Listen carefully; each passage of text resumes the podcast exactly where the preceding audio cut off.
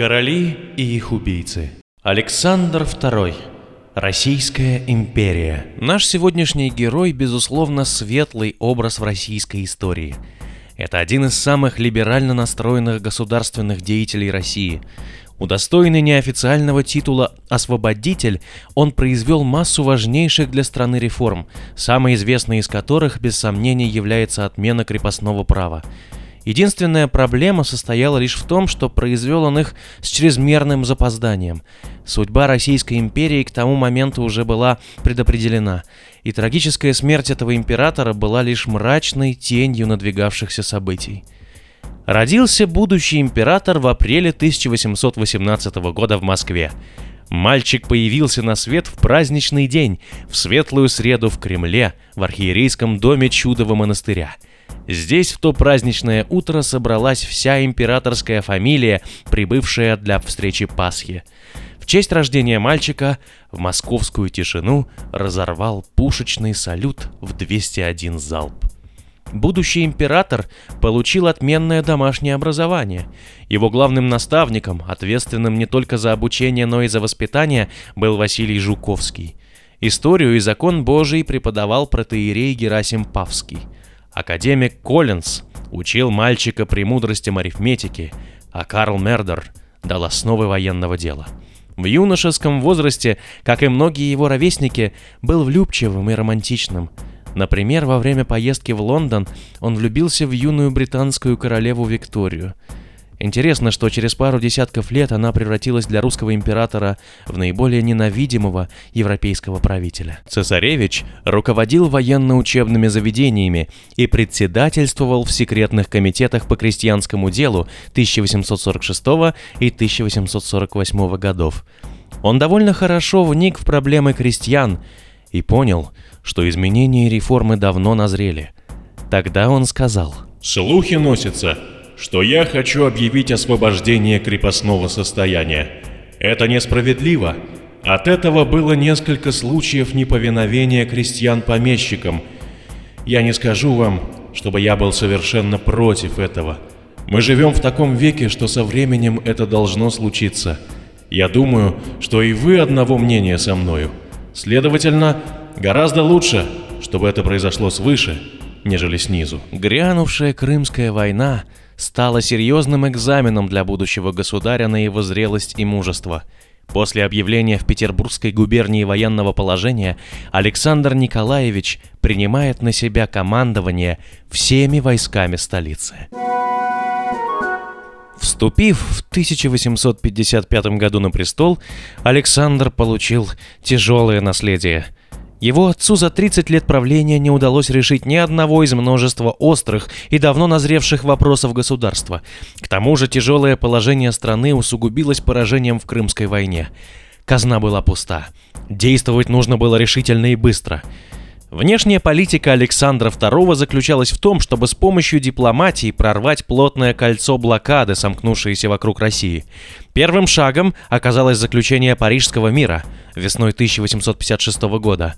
Условия, принятые Россией, нельзя назвать очень выгодными, но ослабленное государство не могло диктовать свою волю. Главное, удалось остановить Англию, которая желала продолжать войну до полного разгрома и расчленения России – той же весной Александр посетил Берлин и встретился с прусским королем Фридрихом Вильгельмом IV. Фридрих приходился императору родным дядей по матери. С ним удалось заключить тайный двойственный союз. С внешнеполитической блокадой России было покончено. Внутренняя политика Александра II оказалась не менее успешной. В жизни страны наступила долгожданная оттепель. В конце лета по случаю коронации царь амнистировал декабристов, членов кружка петрошевцев, участников польского восстания, а еще на три года приостановил рекрутские наборы и ликвидировал военные поселения. Назрело время и для решения крестьянского вопроса. Александр II принял решение отменить крепостное право, этот уродливый пережиток, который стоял на пути прогресса. 1858 году царь дал согласие на программу реформы, разработанную либералами и общественными деятелями. Согласно реформе, крестьяне получали право выкупить наделенную им землю в собственность. В 1861 году был принят манифест о всемилостивейшем даровании крепостным людям прав состояния свободных сельских обывателей – Великие реформы Александра II оказались действительно революционными на то время. Он поддержал земское положение 1864 года и городовое положение 1870. Были введены в действие судебные уставы и приняты военные реформы. Состоялись реформы в народном образовании. Наконец, были отменены позорные для развивающейся страны телесные наказания.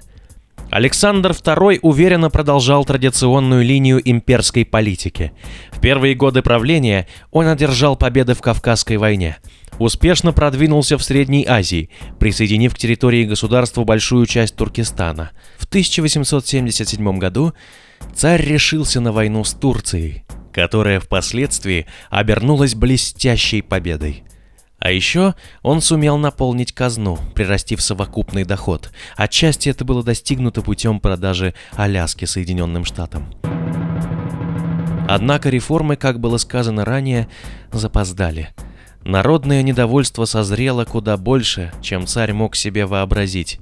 Требовались не реформы, а кардинальный перелом государственного устройства. Требовалась революция – Часть общественной прослойки России понимала это, и в особенности деятели подпольной террористической организации «Народная воля». За время правления на Александра II покушались несколько раз. Первое покушение случилось после подавления польского восстания в 1866 году. Оно было совершено в России Дмитрием Каракозовым.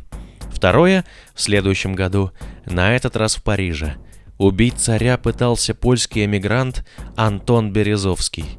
Для избегания смерти Александру порой приходилось применять свои военные навыки, в частности, в прямом смысле уклоняться от пуль и ускользать от преследования. Новое покушение было совершено в начале апреля 1879 года в Петербурге. В августе того же года исполнительный комитет народной воли приговорил Александра II к смерти – После этого народовольцы намеревались взорвать поезд императора, но по ошибке подорвали другой состав. Следующая попытка оказалась еще более кровавой. В Зимнем дворце после взрыва погибло несколько людей, в частности и родственников императора. По счастливой случайности сам он вошел в комнату позже. В общей сложности на Александра было совершено семь покушений, и седьмое таки имело успех – Решающей попыткой стала подготовка взрыва на Малой Садовой улице в Петербурге, для чего под улицей была прокопана галерея для закладки мины. Более трех месяцев террористы вели оперативную работу. Все приготовления были завершены к 1 марта 1881 года. Но императорский кортеж поменял маршрут следования, не поехав по Малой Садовой, в результате чего план покушения был изменен. Подготовкой руководил Андрей Желябов. По его плану, если мина по каким-либо причинам не взорвалась или же кортеж не поедет по Малой Садовой, то четверо метальщиков, находящихся на улице, должны были бросить в царскую карету бомбы. Если и после этого Александр II остался бы жив, то Желябов должен был прыгнуть в карету и заколоть царя кинжалом. В начале 1881 года последовало несколько тяжелых ударов по руководящему звену народной воли.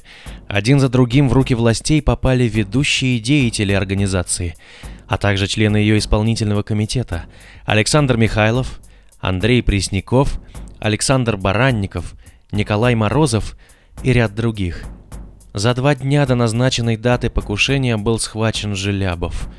Именно арест последнего – заставил террористов действовать без промедления.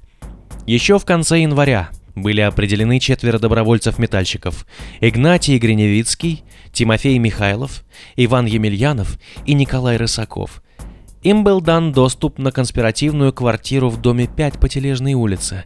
Там состоялись лекции об устройстве и использовании метательных снарядов. 1 марта, в воскресенье, Александр II выехал из Зимнего дворца в Михайловский манеж, где собирался принять участие в разводе караулов. Несмотря на постоянные покушения, его сопровождал лишь обычный конвой – шесть конных казаков охраны, а также полицмейстер полковник Дворжицкий, начальник охранной стражи отдельного корпуса жандармов капитан Кох и командир лейб-гвардии Терского казачьего эскадрона, собственного его величества, конвоя ротмистер Кулебякин, следовавшие каждый в отдельных санях за царской каретой. Каретой управлял лейб-кучер Фрол Сергеев. Рядом с ним на козлах располагался ординарец унтер-офицер Кузьма Мачнев. Террористы расположились по обоим концам Малой Садовой улицы. Приблизительно в 14.15 царский кортеж повернул с инженерной улицы на набережную, направляясь к театральному мосту, когда Рысаков бросил бомбу под лошадей кареты императора. Взрывом были ранены казаки и некоторые лица поблизости, и разрушена задняя стенка кареты. Но сам император не пострадал. Человек, бросивший снаряд, хотя и бросился по набережной канала по направлению к Невскому проспекту, но почти сразу был задержан и назвался первоначально мещанином Глазовым. Лейб-кучер Сергеев, ротмистр Кулебякин и полковник Дворжицкий убеждали императора как можно скорее покинуть место покушения, но Александр приказал вернуться. Он подошел к задержанному Русакову и спросил его о чем-то.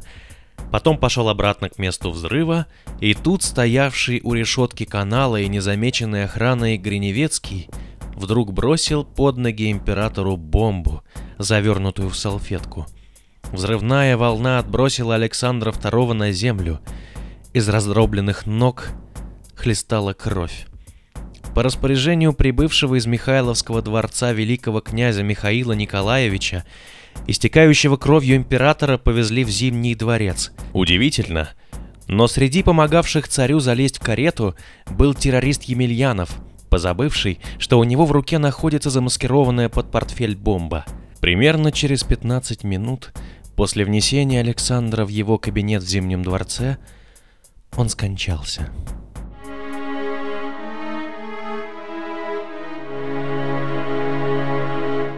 Почти все виновные были найдены и преданы суду. Народная воля была обескровлена. Это была самая серьезная полицейская операция, которую тогда знала Россия. Началась реакционная, репрессивная эпоха. Но ничто уже не могло изменить сложившейся ситуации. Смерть Александра была лишь началом полномасштабной революционной борьбы, которая вскоре приведет к гибели – Российской империи.